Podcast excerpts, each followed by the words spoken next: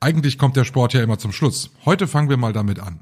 Nach 15 Jahren gibt's endlich wieder Rheinfire zu sehen. Das geht am 10. Juli in Duisburg. Da kommt es zum lokalen Derby Rheinfire gegen die Cologne Centurions. Und das wird richtig gefeiert. Mit Rahmenprogramm für Kinder, Live-Musik für die Großen und jeder Menge Spaß. Seid dabei, habt einen tollen Tag und ein tolles Spiel. 10.7. Schau ins Landreisen Arena Duisburg. The Fire is back. Und jetzt viel Spaß mit dem Aufwacher-Podcast. Also in Düsseldorf, das hat mir eine Sprecherin des Flughafens gesagt, wurden allein am Samstag 40 Flüge gecancelt. Und ähm, das betrifft dann natürlich auch gleich wieder tausende Leute. Und auch in Köln-Bonn sind einige Flüge ausgefallen, unter anderem nach Frankreich und Italien. Es ist nicht mehr ganz so chaotisch an den Flughäfen bei uns in NRW. Dennoch werden noch immer einige Flüge gestrichen. Wie könnten Reisende in einem solchen Fall künftig besser geschützt werden? Das und mehr hört ihr gleich im Podcast. Aufwacher. News aus Bonn und der Region, NRW und dem Rest der Welt. Mit Julia Marchese, schön, dass ihr zuhört. Wir sprechen heute außerdem noch übers Duschen, denn um Energie zu sparen, hat Wirtschaftsminister Robert Habeck ja aufgefordert, kürzer zu duschen. Wie oft und wie lang sollte man denn eigentlich aus wissenschaftlicher Sicht duschen und wie kann ich sparen? Dazu gleich mehr. Zuerst starten wir jetzt mit den Meldungen aus Bonn und der Region. Ein Fahrradweg in Bonn wird für die Radfahrer zum Slalomparcours. Die Strecke entlang der L261 zwischen Ückersdorf und Röttgen wird manchmal regelrecht zugestellt mit E-Scootern. Radfahrer beschreiben die Situation als lebensgefährlich. Immer wieder würden dort E-Bikes oder E-Roller willkürlich abgestellt werden und das meist nicht einmal am Rande des ausgebauten Weges. Oft liegen die Fahrzeuge mitten auf dem Asphalt. Der stark befahrene Weg ist zudem nicht gut einsehbar und vom hohen Gras gesäumt. Vor allem in der Abenddämmerung wird er gefährlich für die Radfahrer. Die Stadt teilt mit, das Abstellen auf Radwegen ist nicht erlaubt. Gefährlich oder störend abgestellte Scooter könne man bei der Leitstelle des Stadtordnungsdienstes unter der Telefonnummer 774 mal die 3 melden. Der Stadtordnungsdienst kontaktiere dann in der Regel die Anbieter oder Verleiher, damit diese die Fahrzeuge beseitigen. Die Situation vor Ort ist offenbar kein Einzelfall. Immer wieder muss die Stadt an den Stadtgrenzen aktiv werden, um die Scooter aus dem Weg zu räumen. Die Stadt teilt mit, sie sei in Gesprächen mit den Anbietern. Dabei setze sie auch darauf, dass die Anbieter Zonen definieren, innerhalb derer die Ausleihe von E-Scootern nicht beendet werden kann. Die Bonner Baskets haben einen weiteren Neuzugang in ihrem Kader bekannt gemacht. Sebastian Herrera heißt der neue Guard des Basketball-Bundesligisten. Der 24-jährige Deutsch-Chilene kommt von den EWE Baskets Oldenburg, erhält einen Jahresvertrag und vervollständigt das deutsche Line-up im Kader. Seba Herrera zu verpflichten war eine sehr logische Entscheidung. Wir kennen uns bereits gut, was den Integrationsprozess deutlich beschleunigen wird. Er ist ein Spielgestalter, hat einen hohen Basketball-IQ und kann werfen. Mit diesen Fähigkeiten passt Seba sehr gut zu unserer Kultur und zu unserem Spielstil, sagt Baskets Chefcoach Thomas Isalo. Herrera spielte von 2017 bis 2020 in Kralsheim unter Isalo und feiert mit ihm 2018 den Aufstieg in die Bundesliga. In der Saison 2020-21 waren er und Baskets-Kapitän Tada Teamkollegen in Oldenburg. 2019-2020 spielte Herrera unter Isalo den besten Basketball seiner bisherigen Karriere und erzielte im Schnitt 13,3 Punkte, 3,5 Rebounds und 2,8 Assists. Dabei traf er 54,5 Prozent seiner Zweier und 42,5 Prozent seiner Dreierversuche. Von 2020 bis 2022 lief der 1,93 Meter große Guard dann für Oldenburg auf, wo er jedoch jedoch bei verringerter Spielzeit nicht an seine Leistungen aus Kralsheim anknüpfen konnte. In Bonn soll Herrera nun zu alter Stärke zurückfinden. Rund ein Jahr nach der tödlichen Flut sucht der Kreis Ahrweiler eine neue Einsatzzentrale für den Kampf gegen Katastrophen. Die einstige technische Einsatzleitung in der Kreisverwaltung in Bad Neuenahr-Ahrweiler in einem nur wohnzimmergroßen und fensterlosen Raum neben der Tiefgarage hatte sich damals als ungeeignet erwiesen. Der Handyempfang war schlecht und die Flotte der Einsatzfahrzeuge weit weg. Katastrophenalarm löste der Kreis Ahrweiler erst etliche Stunden nach dem Auftürmen einer extremen Flutwelle gegen 23 Uhr in der Nacht auf den 15. Juli 2021 aus. 134 Menschen starben, tausende Häuser wurden verwüstet. Die parteilose Landrätin Cornelia Weigand sagte, gegenwärtig sei die Einsatzleitung provisorisch bei der Bundesakademie für Bevölkerungsschutz und zivile Verteidigung in Bad Neuenahr-Ahrweiler untergebracht. Mit mehr Platz und besserer Ausstattung. Als am 20. Mai 2022 an der Ahr wieder Unwettergefahr vorhergesagt worden war, wurde das Provisorium einem ersten Praxistest unterzogen. Das Ergebnis der Simulation sei sehr positiv gewesen und in der Realität seien glücklicherweise nur wenige Keller wieder vollgelaufen.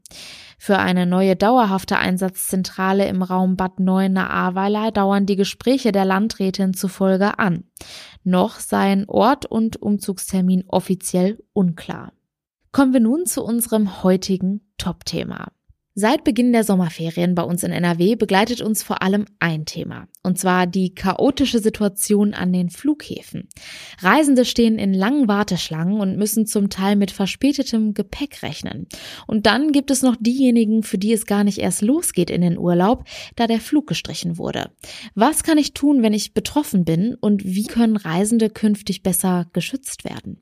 Darüber spreche ich jetzt mit unserer Reporterin Claudia Hauser. Hallo Claudia. Hallo. Wir haben in der vergangenen Woche im Aufwacher bereits über die Lage an den Flughäfen in Düsseldorf und Köln-Bonn gesprochen und da war es ja zum Teil wirklich ziemlich chaotisch. Wie lief das jetzt am vergangenen Wochenende? Ja, das war jetzt das zweite Wochenende, also die äh, zweite Ferienwelle äh, wurde jetzt erwartet und ist auch gestartet, aber es war jetzt nicht so ähm, chaotisch wie am ersten Wochenende. Es waren trotzdem lange Schlangen äh, vor den Check-ins in Köln, Bonn und in Düsseldorf. Aber das ist eben auch gerade so, weil viele Leute jetzt ähm, durch die Situation auch Angst haben, den Flug zu verpassen und dann immer bis zu fünf Stunden früher auch am Flughafen sind. Die Flughäfen selbst empfehlen auch mindestens zweieinhalb Stunden vorher da zu sein, und viele kommen da eben noch früher und da ähm, wird es natürlich dann eng äh, vor den Schaltern, weil viele schon da sind, deren Flug noch gar nicht geht. Aber es war jetzt so, dass es auch viele Zeiten gab, in denen es nicht so lange Warteschlangen gab in beiden Flughäfen. Hm, okay. Die Lage hat sich also etwas beruhigt. Dennoch werden auch weiterhin reihenweise Flüge gestrichen. Ja, es fallen immer noch viele Flüge aus. Also in Düsseldorf, das hat mir eine Sprecherin des Flughafens gesagt, äh, wurden allein am Samstag 40 Flüge gecancelt. Und ähm, das betrifft dann natürlich auch gleich wieder tausende Leute. Und auch in Köln-Bonn sind einige Flüge ausgefallen, unter anderem nach Frankreich und Italien. Und deshalb relativiert der Verdi-Gewerkschaftssekretär, mit dem wir immer wieder sprechen, Özay Tarim heißt er, ähm, auch diese beruhigten Meldungen. Also er sagt eigentlich, ähm, ist es jetzt gerade mal der Zustand, der normal sein sollte, also dass man eben nicht stundenlang warten muss, ähm, sondern dass es, dass man vielleicht nach einer halben Stunde dann auch drin ist oder eingecheckt hat und dass das die Fluggäste eigentlich auch erwarten dürfen. Also die gehen in Vorkasse, zahlen ihre tollen Flüge und erfahren dann am Flughafen äh, oft per SMS in der Schlange, dass der Flug ausfällt. Er sagt halt, es sind nach wie vor, ähm, es ist eine unmögliche Situation und auch nicht akzeptabel. Ja, wenn einem das passiert, dann ist das auch wirklich ärgerlich. Man kommt nicht in den Urlaub und hat womöglich noch sehr viel Geld für den Flug ausgegeben. Wie können Reisende, denen so etwas passiert, denn künftig besser geschützt werden? Gibt es da schon Pläne? Ja, also ähm, mein Kollege Hagen Strauß berichtet aus Berlin, dass die Verbraucherschutzministerin Steffi Lemke von den Grünen jetzt in Betracht zieht, die Vorkassepraxis mal überprüfen zu lassen. Also es ist in, in der sogenannten Fluggastrechteverordnung geregelt, dass man eigentlich bei ersatzlos geschriebenen Flügen innerhalb einer Woche das Geld zurückkriegt, aber das funktioniert eben in der Praxis oft nicht und die Leute warten dann sehr lange auf ihr Geld und müssen sich halt kümmern und es funktioniert so nicht. Deshalb ähm, müssen die manchmal monatelang auf eine Erstattung warten und das beklagt jetzt auch die Union in Berlin und ähm, man will jetzt dafür sorgen, dass die Kunden schneller an ihr Geld kommen. Das geht jetzt gerade aus einem Bundestagsantrag hervor, der meinem Kollegen auch vorliegt. Wie lief es denn in den letzten Jahren? Waren Flugstreichungen auch da schon ein so großes Problem wie jetzt? Also im, in den Pandemiejahren war es auch so, dass es ganz viele Beschwerden an die Airlines gab. Es waren, es, es, es gibt jetzt Zahlen, also allein 2020 waren es über 4000 Fluggastanzeigen beim Luftfahrtbundesamt. Die meisten davon betrafen eben die Annullierung eines Fluges ohne Ersatz dann auch. Im Jahr davor waren es, äh, waren es noch 1775 nur. Und im Jahr 2020 waren bei der Schlichtungsstelle Luftverkehr auch über 7000 Anträge. Das hat sich auch verdoppelt zum Jahr davor. Hm, okay, die Zahl der Beschwerden steigt also. Blicken wir nochmal auf die aktuelle Situation an den Flughäfen. Wenn meine Reise noch ansteht, wie kann ich mich bestmöglich auf die Lage vor Ort vorbereiten? Also man äh, sollte zum einen so vorbereitet am Flughafen sein, dass man wirklich alles so geordnet hat, dass jetzt nicht im Handgepäck noch eine 2 Liter Colaflasche ist oder dass man dann anfangen muss, vor Ort noch alles zu sortieren und so, sondern man sollte gut vorbereitet zum Flughafen kommen. Das ist ähm, auch alles auf den Seiten der Flughäfen dokumentiert, da kann man sich das nochmal angucken. Dann soll man, wenn man wirklich jetzt merkt, es, es dauert zu lang und ähm, man schafft es nicht mehr oder man steht zu lange in der Schlange, soll man das alles dokumentieren. Das Relativverbraucherzentrale NRW, also man soll Fotos machen in der, in der Schlange und möglichst auch mit einer Uhrzeit im Hintergrund oder so, und man soll ähm, Quittungen aufbewahren von Einkäufen, die man am Flughafen gemacht hat, um eben äh, dokumentieren zu können, wie lange man da war. Und äh, gut sei auch, sich mit Mitreisenden zu vernetzen und da äh, Kontaktdaten auszutauschen schon mal, damit man gegenseitig auch bezeugen kann, wie es abgelaufen ist. Wenn die eigene Reise noch ansteht, also am besten gut vorbereiten. Und wenn ihr in langen Schlangen steht, euer Koffer nicht ankommt oder euer Flug gestrichen wird, alles schon vor Ort dokumentieren. Die Infos dazu hatte Claudia Hauser für uns. Vielen Dank. Gern geschehen. Und wie es an unseren Flughäfen in NRW weitergeht, darüber halten wir euch jederzeit auf RP Online und hier im Podcast auf dem Laufenden. Jetzt werden wir ganz privat hier im Aufwacher. Wie lange duscht ihr? Ich brauche, je nachdem, ob ich meine Haare wasche oder nicht, meistens so zwischen 10 und 15 Minuten. Ich weiß nicht, wie es euch geht, aber vor allem morgens nach dem Aufstehen genieße ich auch wirklich jede Sekunde unter der Dusche. Wirtschaftsminister Robert Habeck hat ja gesagt, fünf Minuten Dusche sind völlig ausreichend. Einige sind ganz anderer Meinung. Andere denken sich, fünf Minuten, das kann ich schneller. Michael Höhing aus dem Aufwacherteam. Wie lange duschst du denn? Ja, das kann ich dir genau sagen. Es sind vier Minuten, zehn Sekunden. Ich habe das nämlich gestoppt, als es in den letzten Tagen um diese Duschzeit ging. Da wollte ich das mal genauer wissen, wie lange ich eigentlich unter der Dusche brauche. Ich hätte sogar fast getippt, ich bin ein bisschen schneller, weil ich bin tatsächlich nicht so ein Langduscher. Habe ich von meinem Vater irgendwie geerbt. Der braucht auch nicht so lange. Also ich habe nach der Habeck-Empfehlung tatsächlich noch ein bisschen Luft. Naja, Männer brauchen ja meistens auch nicht ganz so lange wie Frauen.